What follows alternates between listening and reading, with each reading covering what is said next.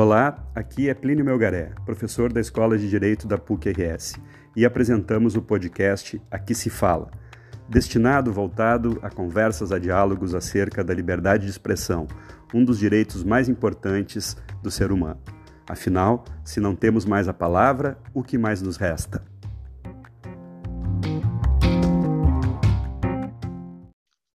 Olá, olá, olá, muito, muito bem-vindos todos Bem-vindas todas aqueles e aquelas eh, parceiros e colegas que escutam o nosso podcast Aqui se Fala, um podcast promovido por estudantes da Escola de Direito da PUC RS.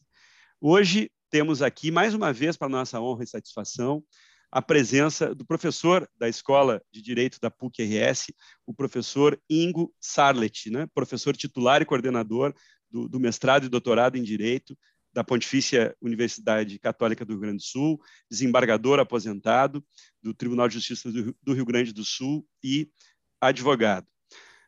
E, o tema, e, contamos também com a, com a, nossa colega da Escola de Direito, a Manuela Valente, que participará do, do podcast. O tema que provocou a, a, a, presença aqui do Ingo, o convite ao Ingo, e, e já agradeço, já agradecemos o, o aceitar dele, é o caso Daniel Silveira.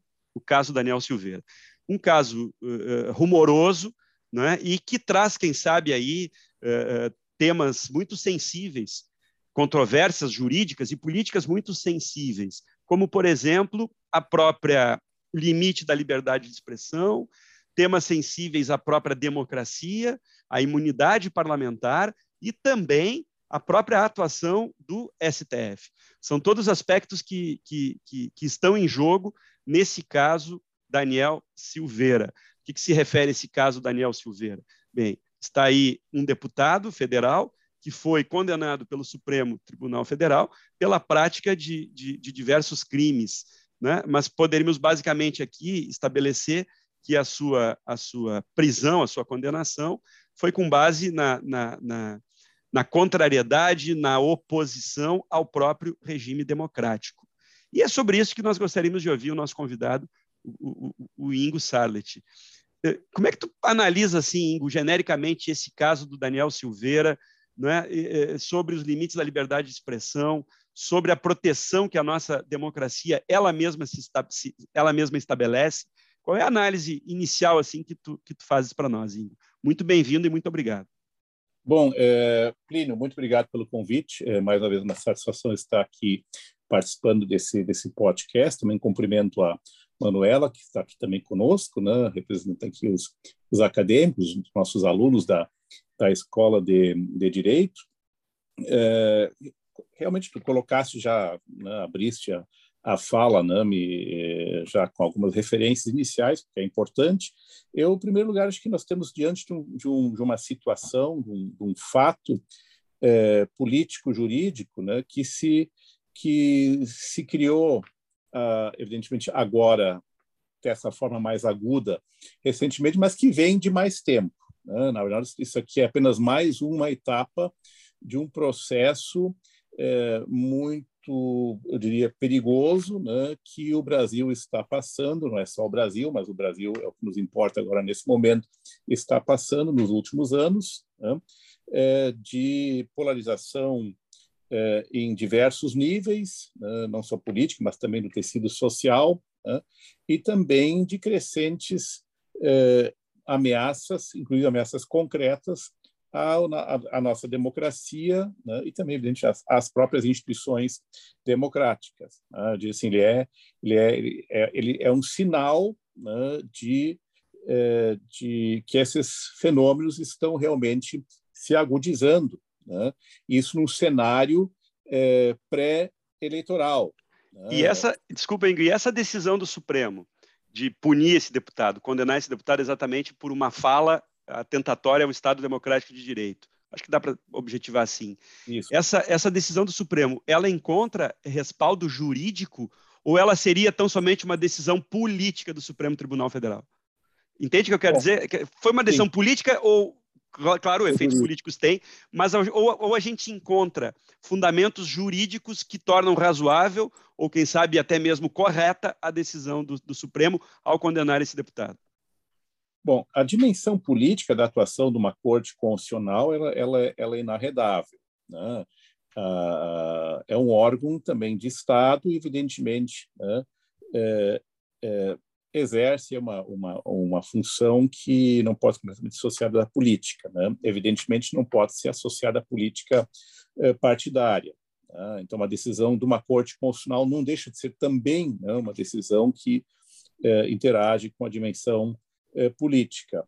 Mas, sem dúvida nenhuma, nós temos aqui, um, um no caso do específico né, do deputado Daniel Silveira, condenado a oito anos e nove meses de prisão em regime fechado, né, por uma praticamente pela absoluta maioria dos, dos ministros, com uma divergência parcial do ministro André Mendonça, e, claro, um voto realmente tão isolado né, da absolvição pelo ministro Cássio Nunes Marques, né, realmente é um processo que começou em 2021, né? Na verdade, é um pouco mais antigo, porque ele é, um, é um, uma etapa no âmbito maior dos inquéritos, né, que já são mais antigos, que tramitam no Supremo sobre fake news e ataques ao próprio Supremo e às instituições democráticas, né, a partir de um vídeo né, que, esse, que esse deputado postou, né, fazendo apologia do ato institucional número 5, da destituição de ministro supremo, fechamento do STF, ataques pessoais, inclusive, né, a, a ministros, né? e, e, é claro, e, foi, e acabou sendo condenado por coação no curso processo, incitação à animosidade de Forças Armadas e Supremo, tentativa de impedir, inclusive, o livre exercício de poderes, né, enquadrado no artigo 344 do Código Penal, coação no curso processo, e artigo 23 da Lei de Segurança Nacional. Né. Portanto, há um fundamento jurídico, tanto para a denúncia né, do Ministério Público Federal, quanto para a decisão eh, do Supremo Tribunal Federal. Né? E a nossa Constituição também proíbe expressamente né, qualquer ato atentatório, não só aos direitos e garantias fundamentais, liberdades fundamentais, mas também ao Estado Democrático de Direito. A ordem constitucional do Estado Democrático de Direito. Né? Isso inclusive em vários locais, né, no artigo 5 eh, eh, também no artigo 34, também, inclusive, eh, com relação a partidos políticos, que não pode ter programas que atendem contra a ordem democrática, né? ou seja, nós temos na, na Constituição uma, uma, uma, um, um, marco normativo que, evidentemente, dá suporte, né, pelo menos em linhas gerais, esse tipo de decisão. Né? Ah, claro que existe a contrapartida de que, se tudo isso que foi dito, né, assim como em outros casos, está, disseste, coberto não pelo manto protetor da liberdade de, de expressão. Né? É, isso é disputável, evidente, né? Mas nós temos situações que são incomparáveis, porque uma coisa são ofensas genéricas, críticas fortes, inclusive agudas, né, às instituições e aos seus integrantes, que são legítimas do ponto de vista da liberdade de expressão, né, mas quando, a, quando essas manifestações, dizendo eh, em discurso abusivo, realmente voltado diretamente à, à destruição da ordem democrática, de instituições que são esteios da ordem democrática, né, e quando se trata de ameaças né, diretas, por simples, nós estamos diante realmente de crimes que são crimes em qualquer código penal, né? é, é, e também são e também são normalmente, especialmente contra a ordem democrática, Estado de Direito, tipificados em leis de segurança nacional ou leis de defesa da Constituição, como se chama em outros países, ou leis de garantia da ordem democrática, tem várias tecnologias que essas leis adotam, de estados hum. democráticos estáveis né? há muito Professor. tempo. Oi. Oi. Uh, tudo bom? Eu tudo gostaria de saber se, tipo, essa decisão, uh, essa condenação que foi feita contra o deputado, ex-deputado, poderia ser uma forma de reafirmar a jurisprudência do STF. De, tipo, dizer que... Marcar a presença, entende? De, tipo, dizer que a justiça para todos é nesse sentido. Bom, é, Mariana, Manuela, né? É, eu, eu diria assim, que jurisprudência, né? Porque, na verdade, a, a o STF é, está aqui pra, diante de fatos são muito novos né, na sua jurisdição.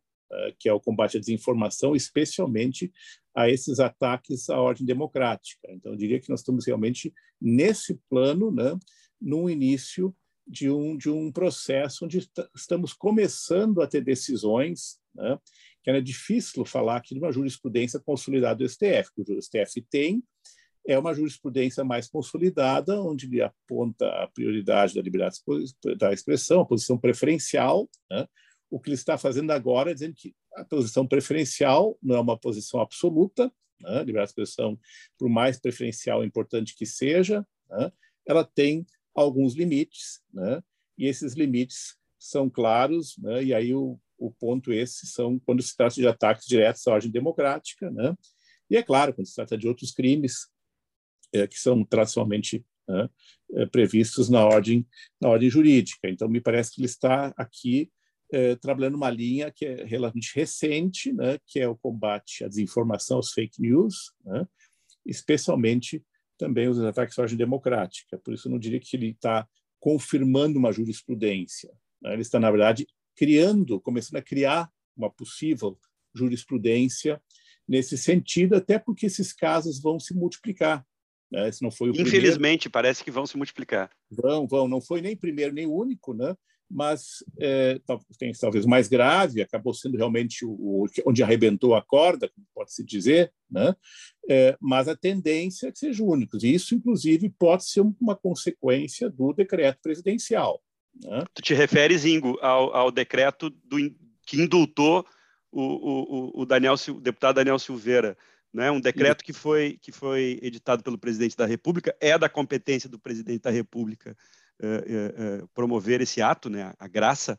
Né? Então, não se discute a competência do presidente sobre isso, mas foi um decreto editado antes mesmo da decisão, um, ter transitado em julgado, e eu tenho a impressão, quase certeza, antes mesmo de ter sido publicada a decisão.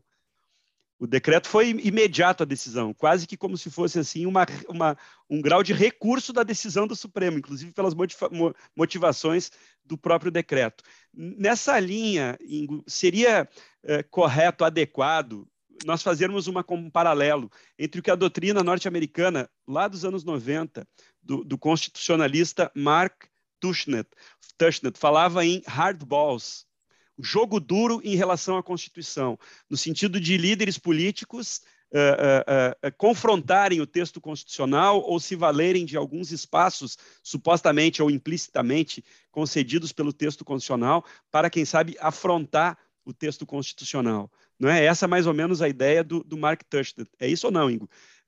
o jogo duro com a Constituição, não é? Uma prática que já foi denunciado por esse autor americano nos anos 90 e que parece que agora, no século XXI, reforça, é reforçada por, por, por alguns líderes de uma, de uma vertente política que não gostam muito bem de, de se situar dentro do campo do Estado constitucional.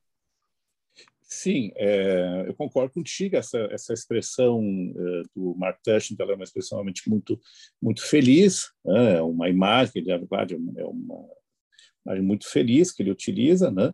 E, e, e, é evidente que ela pode se, ela, ela me parece que é, nós estamos passando por um momento desses de um jogo duro constitucional. O problema é que, né, é, quando esse jogo duro constitucional né, é, que passa dos limites é, é, que possam ser tolerados pela própria ordem constitucional e porque jogar duro é dentro dos limites uh, éticos e jurídicos ainda legítimo, né?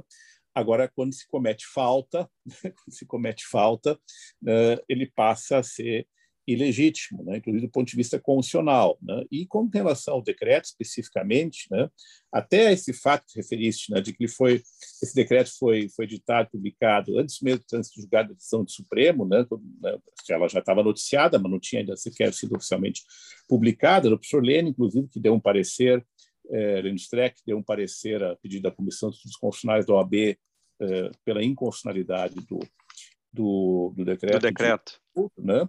Ele até refere a essa situação que mencionaste, que acabou o decreto operando como se fosse uma espécie de habeas corpus repressivo de ofício né, do presidente da, da, da, da, República. Né? É evidente que também esse ato do decreto, né, o decreto em si, de indulto, e aqui seria, na verdade, tecnicamente mais uma graça, né? é, é, indulto no sentido próprio do termo, que é genérico, ele é um ato discricionário do presidente da República, do chefe do executivo, e é, sim, em regra, é, não controlável, né? nem pelo Congresso Nacional e nem pelo Poder Judiciário. Como regra, certamente isso, isso deve ser afirmado. Né? Mas, professor. Diga. Uh, mas esse, essa graça que o presidente acabou dando para esse caso específico pode desarmonizar os três poderes? Essa interferência pode uh, fazer todo esse trabalho uh, do, da jurisprudência, do STF, da parte judicial da, do nosso país uh, entrar em desarmonia? Bom, a, uh, te agradeço. A desarmonia já existe, ela já está instalada, né? É, inclusive preocupante o nível de desarmonia que nós temos vivenciado, né? especialmente nessa relação executivo Supremo Tribunal Federal nos últimos tempos, né? É, é, e é evidente que é, esse decreto ele tem ele é diferente dos outros decretos de indulto, né? É, é, ele não é comparável aos outros decretos, isso é uma coisa que tem que ser frisada, né? É, porque ele, diferentemente de outros decretos de indulto, ele motivou o, esse, essa construção desse perdão presidencial, né? praticamente chancelando né, o ato. É, não só perdoou, a gente perdoou um crime. Na verdade, um decreto de indulto, ele comuta a pena, reduz pena, ou até mesmo uh, acaba perdoando alguém que cometeu um crime. Mas o crime existe, ele foi, ele foi condenado por um crime e não se discute a ocorrência do crime. Aqui, pelo contrário, o decreto entra no mérito e diz que não houve crime. Né? Não houve crime, diz que o Supremo errou, é, diz que a eleição foi contrária à Constituição, portanto, o decreto faz, um, no fundo, um juízo de valor, um julgamento sobre a própria decisão do Supremo, né? e isso realmente é, é, desvio de finalidade, isso não é a finalidade do decreto de, de indulto. E isso poderia ser apreciado pelo Supremo? Esse juízo. Eu, é, eu entendo que isso pode ser apreciado pelo Supremo, porque há um claro desvio de finalidade, sem falar que esse decreto acaba chancelando uma, um tipo de compadrio? Por isso, alguns dizem que ele violaria o princípio da pessoalidade. Alguns questionam isso porque entendem como o decreto já é pessoal mesmo, não poderia violar o princípio da pessoalidade, da impessoalidade. É, eu entendo que o caminho melhor aqui, mais correto, é o da, é justamente o desvio de finalidade, e na medida que ele foi motivado, praticamente dizendo que o Daniel Silveira não praticou crime, atuou legitimamente, né, e que o Supremo errou, ele não se limitou à sua finalidade, que é o que é o perdão, e pelo contrário, passou a ser um instrumento de direta afronta do STF, né? o que coloca a corte numa situação muito difícil, né? porque se agora ela, ela simplesmente é, dizer que o decreto, é, por mais tal, infeliz que seja, do ponto de vista jurídico constitucional, da sua motivação, não pode ser sindicado em absoluto, né?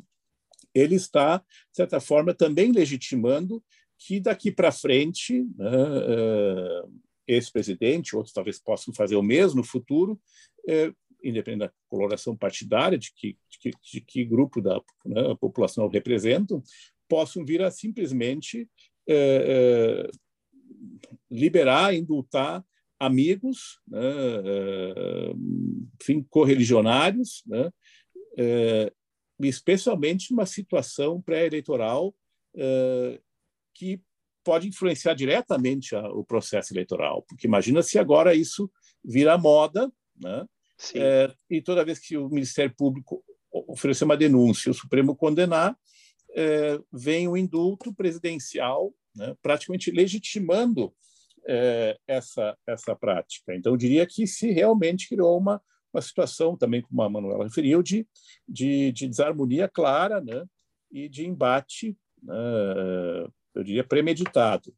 E isso não é nem, o, nem jogar duro com a Constituição, né, Ingo? Porque o jogo duro também tem limites. Né? Exato. Né? Pode jogar duro dentro dos limites que a Constituição uh, uh, permite. Aqui seria uma, uma falta, e não um jogo duro, né? É, só para só complementar, até porque acho que atende a pergunta, tem, existe o um precedente, que inclusive é relativamente recente, da DI 5874, né, relatado pelo próprio Alexandre Moraes é, é, onde também estava em causa a constitucionalidade de um decreto presidencial de indulto, mas não um do ex-presidente Michel Temer, né? É, Concedido é, pelo ex-presidente Temer. decreto individual foi um decreto geral, final do ano, né, um indulto natalino, né, onde realmente se comutou penas, reduziu penas de, por crimes de corrupção e assim por diante, né, e aí se entendeu que ele estava desbordando realmente dos limites, né, é, só que, claro, o que, que o STF disse é que ele não pode reescrever o decreto, mas ele não disse que não poderia anular o decreto. Ele não poderia anular o decreto em circunstâncias excepcionais. Né? É, e se nós formos olhar a praxis passada né, de outros presidentes da República passados, de partidos diferentes, né, nós vamos perceber que nenhum deles fez uso dessa figura do decreto individual de indulto, que na verdade é uma graça, é, é, é basicamente uma graça, não perdão, um perdão. Ele não utilizou esse instrumento, não utilizaram esse instrumento é, para assegurar, digamos assim, é, aliados políticos, ainda que esses aliados políticos tenham sido é, alvo de ações e condenados. Né? Ou seja, isso inaugura também uma prática que pode ser muito danosa e pode, repito, servir de precedente, tanto agora para ainda nesse governo para outros decretos, como para próximos governos para outros decretos, sejam né, de que partido, de que uh, linha, linha ideológica. Sim. Uh, Nesse caso do, do decreto do, do ex-presidente Temer, além dessa, dessa diferença que tu frisaste, que é decisiva, né, Ingo? Foi, foi algo coletivo, né? Foi um indulto coletivo. O que o, o que o Supremo estava discutindo, e se eu não me engano, isso partiu também do ministro Barroso, é, seria uma discordância dos ministros ou de alguns ministros quanto ao tipo de crime que o presidente estava indultando. Isso. Então, né? E aí o ministro Barroso, se eu não me engano, provocou isso no voto dele. E aí o que o Supremo decidiu majoritariamente é que não cabe ao Supremo definir quais crimes serão indultados. Isso é prerrogativa do presidente. Dentro do que a lei permite, é prerrogativa do presidente escolher genericamente quais crimes ele vai indultar. É isso, né? Nesse caso do, do decreto referente ao, ao, ao, deputado Daniel Silveira, não é o problema não é querer indultar o crime que ele praticou. E ainda mais aqui que é, uma, que é um indulto, que é a graça, que é individual. Não é isso. A, a discussão não é essa. A discussão me parece que é um passo atrás. É o que levou a esse perdão. É isso, né, Ingo? E se o que levou a esse perdão está dentro do parâmetro constitucional. É, e o que levou esse, a esse perdão, esse, essa, esse, digamos assim, é, esse decreto de, de formalmente chamado de indulto, é, é, é, é, está explicitado, né? quer dizer, não foi sequer escondido, foi explicitado né? É, na exposição de motivos né? do decreto. Né? Ou seja, isso, isso realmente vincula, portanto, né, essa, essa declaração de intenções, né, que inclui legitimar essa, essa, essa, essa, essa, essa, esse, esse perdão com base naquilo que seria uma violação da Constituição pelo próprio Supremo, que proferiu condenação, é, é, totalmente diferente. Né? Eu já vi, inclusive, agora referência, porque agora as coisas todas correm, né? muita gente falando, muita, né? é normal isso, que isso esteja na, na crista da onda, é, comparando isso com o caso Cesare Battisti. Né? Isso. É, Tem relação, outra, Ingo? Não, é outra comparação descabida. Primeiro, porque ali se tratava de, de extradição ou não. Né? Não, não se tratava de perdoar crime não perdoar crime. Né? É, até porque não cabe ao nosso presidente, seja quem for, perdoar crime praticado em outro país. Né? Ali está em causa coisa completamente diversa, né? que é a, a, a, uma decisão sobre, sobre o cabimento ou não de uma, de uma extradição. Né? É, e depois não se trata de um, de um, de um, não se tratou sequer também, diferentemente daqui, de crimes contra a ordem é, democrática. democrática. Né? E, o fato de, e o fato de ser competência privativa do presidente não lhe confere arbitrariedade, não lhe confere poder de arbítrio. Porque isso, é, é isso? exatamente, porque a, a, a, é uma diferença clara, mas às vezes, às vezes um pouco borrada, às vezes um pouco né, é, é, dúctil, né, entre é, discricionariedade e arbitrariedade. Né? Porque o Estado de Direito é o Estado da vedação, tem por essência a vedação do arbítrio né?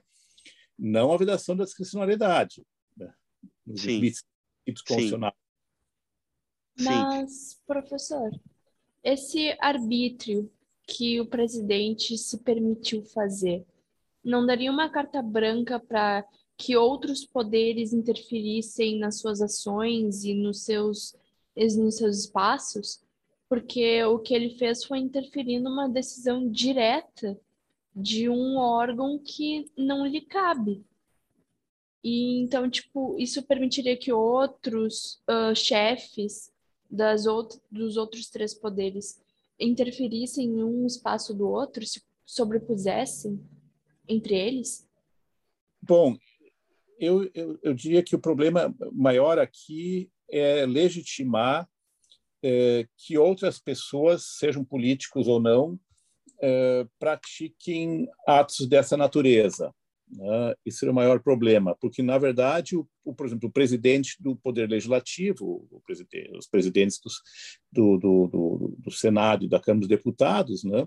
eles não têm nas suas atribuições poderes diretos pessoais para intervirem eh, nessa matéria, sim. Evidentemente, eles podem conduzir dentro do Poder Legislativo uma votação, uma deliberação, mas não têm poderes pessoais de decidir é, dessa forma. Né? É, dentro do Poder Judiciário já está o Supremo como órgão de cúpula, né?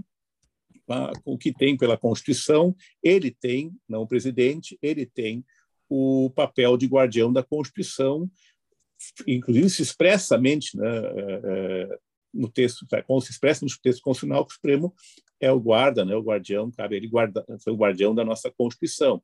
É, não o presidente diretamente. Né? Isso, inclusive, é um tema antigo, um tema clássico, isso remonta a uma discussão célebre na Alemanha, publicada, deu, inclusive, muitos estudos a partir disso, né?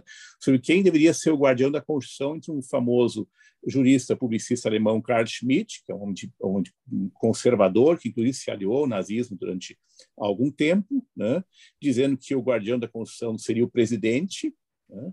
O chefe do executivo, eh, e Hans Kelsen, né, e outra corrente, né, dizendo não, que o guardião da Constituição é, é deve ser a justiça, a justiça constitucional. Né? Então, de certa forma, isso reanima esse debate clássico, né? porque é isso que, de certa forma, está se acontecendo. O presidente diz que quem está guardando a Constituição é ele. É ele. O Supremo violou a Constituição. Por isso, ele, presidente, pode ser o guardião da Constituição, mesmo quando o Supremo, que tem pela Constituição a competência, o dever, poder de ser o guarda da Constituição. E ele invoca para isso uma legitimidade advinda do voto. Sim, sim. Né? sim. No sentido de que ele representa a vontade do povo e, portanto, ele estaria legitimado a fazer essa correta interpretação, correta entre aspas, óbvio, essa correta interpretação da Constituição. Isso lembra um pouco Carl Schmitt, né, Ingo? Ou lembra muito Carl Schmitt. A motivação do, do decreto, né, do, do, presidente dizendo o que, se, o que é liberdade de expressão, qual é a interpretação que tem que se dar à liberdade de expressão, direito fundamental consagrado na Constituição, e que ele é o agente para fazer isso, corre uma vez que o Supremo Tribunal Federal, na sua visão, obviamente, errou. Isso lembra Carl Schmitt, né, Ingo? Sim, é, eu, eu acabei referindo Carl Schmitt, esse debate, inclusive, sobre quem é o guarda da Constituição com Hans Kelsen, né? debate célebre, né? e que, inclusive, é lido, estudado até hoje, né? Esse, esses dois textos né, de Kelsen e Schmitt, né? é, justamente mostra que nós estamos vivenciando exatamente isso, né? É uma, uma, uh, duas posições uh, que se digladiam agora, né? Num contexto altamente explosivo né, e tensionado, sobre quem acha que deve ser o guardião da Constituição, quando, na verdade, o Supremo é o guardião da Constituição, porque a própria Constituição assim o diz. O Poder Constituinte originário lhe atribuiu essa, essa, essa competência. E a legitimidade dele decorre do texto constitucional. Sim, da própria Constituição, que da foi Constituição por constituintes eleitos para essa finalidade. Né? Exato. Bom, Ingo, a gente vai se encaminhando aqui para o final da nossa conversa. Eu só gostaria de, de encerrar por onde a gente começou, né? que é o tema da liberdade de expressão, voltar um pouquinho para a liberdade de expressão. Qual é a, a conclusão assim que tu poderias fazer para nós em termos de limites da liberdade de expressão a, e da democracia brasileira a partir do, do, dessa decisão do caso Daniel Silveira? Será que o Supremo estaria consolidando a ideia de uma democracia militante aqui no sistema brasileiro?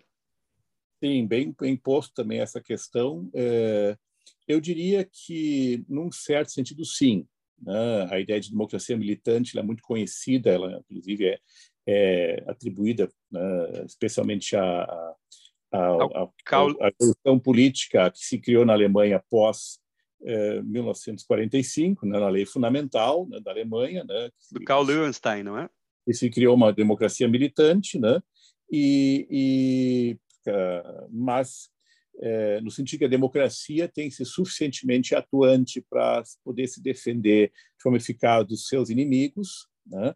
sem, todavia, evidentemente, desbordar dos limites do Estado de Direito, né? utilizando instrumentos constitucionalmente legítimos é, para isso. Né? É, e, nesse sentido, né, dá para dizer que esse tipo de decisão do Supremo, ao, ao realmente a posteriori, não é censura prévia, a posteriori, né, é, porque inclusive o direito penal, até nos Estados Unidos, em caráter excepcional, alguém pode ser condenado por abuso discursivo, né? É, é, mesmo lá, com todos os, todas as garantias de liberdade de expressão, há situações excepcionais onde a pessoa pode ser condenada, responsabilidade civil penalmente por abuso discursivo, né? Então, basicamente, o Supremo está dizendo: aqui nós temos um limite. Né? Aqui a liberdade de expressão, né? Ela é um valor central margem democrática, né? mas ela não direito absoluto e, portanto, dentre esses limites está claramente o de eh, discursos que manifestamente, claramente, diretamente se direcionem né? contra as instituições democráticas, contra a sua destruição, né? e, portanto... E, e, e portanto... Pode... Desculpa, desculpa. Vai em frente, Ingo, perdão. Vai em frente, vai em frente. Diga não, lá. E, portanto, o deputado Daniel Silveira não foi condenado por criticar o Supremo porque circulam nas redes, assim, numa vertente de fake news, né, de desinformação, que o deputado foi condenado por críticas ao Supremo. Não é isso, né? É que sua, as suas palavras levavam a, levavam a ações, ações depredatórias do sistema democrático. Isso, porque uma coisa é criticar o Supremo, duramente, inclusive, se for o caso, né? É, é, outra coisa é, seria incluir ameaças diretas, porque ameaça é crime, né? porque aí né? a própria injúria, a própria ofensa é, é, é, é crime tipificado no Código Penal. A própria ofensa, é, injúria é. Né? Mas o Supremo, na verdade, tanto a denúncia do Ministério, né, do Procurador-Geral da República, eh, se baseou é, especialmente na coação do curso processo, incitação à animosidade de Forças Armadas e STF e tentativa de pedir livre exercício dos poderes. Portanto, claramente, o, o, o, o, escopo né, e o fundamento é, nuclear da decisão do Supremo foi, foi, foi, foram os ataques às instituições, à ordem democrática. Né? É, e, e, se houve algum peso, o peso da, das ofensas pessoais foi, foi aqui é, muito, muito limitado. Né? Embora também sejam, né, dependendo do nível, possam ser enquadrados um crime de injúria né? ou até de ameaça. Mas o, a, a, denúncia oferecida não teve isso como, como foco, né? e, portanto, como a, como a decisão é vinculada à denúncia, né? também a decisão não teve isso como foco uh, os ataques pessoais, ofensas genéricas proferidas contra o Supremo, né? Porque essas têm sido essas têm sido muito frequentes, né? E se fosse assim, centenas, talvez milhares de brasileiros estariam sendo processados por é, por isso. Né? Até professores universitários que, vez que outra, criticam é. decisões é. do Supremo. Então, se assim fosse, não, nós estaríamos muito mais gente respondendo processo do Ministério Público e, e, e sendo condenado. Né? E, e, não é, e não é disso que se trata. Né? Essa decisão é uma decisão pontual né? É, é, e, e, portanto, excepcional né? e realmente justificada por essas razões. Né? Então, não, eu não diria que o Supremo agora vá simplesmente é, é, se transformar num censor geral né? e, e, mudar a sua posição de que a regra é, evidentemente, a liberdade de expressão. Muito bem, muitíssimo obrigado, Ingo, Manuela, pela participação e acho que nos tranquilizemos com, com as decisões do Supremo, especificamente nesse caso, porque na verdade, na verdade, o Supremo está garantindo a liberdade de expressão. Quando ele responsabiliza quem atenta às instituições democráticas, ele garante a liberdade de expressão, porque é só num regime democrático que a liberdade de expressão uh, se afirma. Exato. porque que, que, que, o que, que assim me permite é no minuto. Claro. É, é muito boa essa tua colocação, porque justamente o que é, também estava em causa né, é que o Daniel Silveira fez apologia do AI-5, do ato número 5, que foi o ato com base no qual se fechou o Congresso e passou a se caçar deputado, até ministro supremo, etc., uh, perseguir jornalistas, ou seja, justamente o Daniel Silveira fez apologia do ato mais grave, mais, mais, mais interventivo da ditadura, uh, com base no qual se cerceou grave de liberdade de expressão. Então, ele fez apologia né, daquilo que mais foi antidemocrático né, durante o período, né, digamos é. assim, autoritário que nós vivenciamos. E aí é uma contradição absurda, né? É uma contradição absurda. E, e, e as, bom, mas as narrativas ficam aí, e aí daqui a pouco o sujeito que, que quer a volta do AI-5 acaba querendo se, se, posicionar como um mártir da liberdade de expressão. É o mundo que a gente vive, né, Ingo? Com Exato. narrativas, fake news e pós-verdade imperando por aí. Mas, enfim, chegamos ao final. Muitíssimo obrigado mais uma vez, Ingo. Muitíssimo obrigado, Manuela, pela participação. E seguimos em frente debatendo sempre esse tema tão relevante, tão caro como a liberdade de expressão. Um grande abraço e até o próximo. Eu agradeço, Plínio, agradeço, Manuela, né, pela, pela deferência né, e sucesso aí nesse programa tão, tão fantástico né, que vocês estão uh, realizando aí. Então, um muito abraço. obrigado, muito obrigado. Um grande abraço a todos e a todas.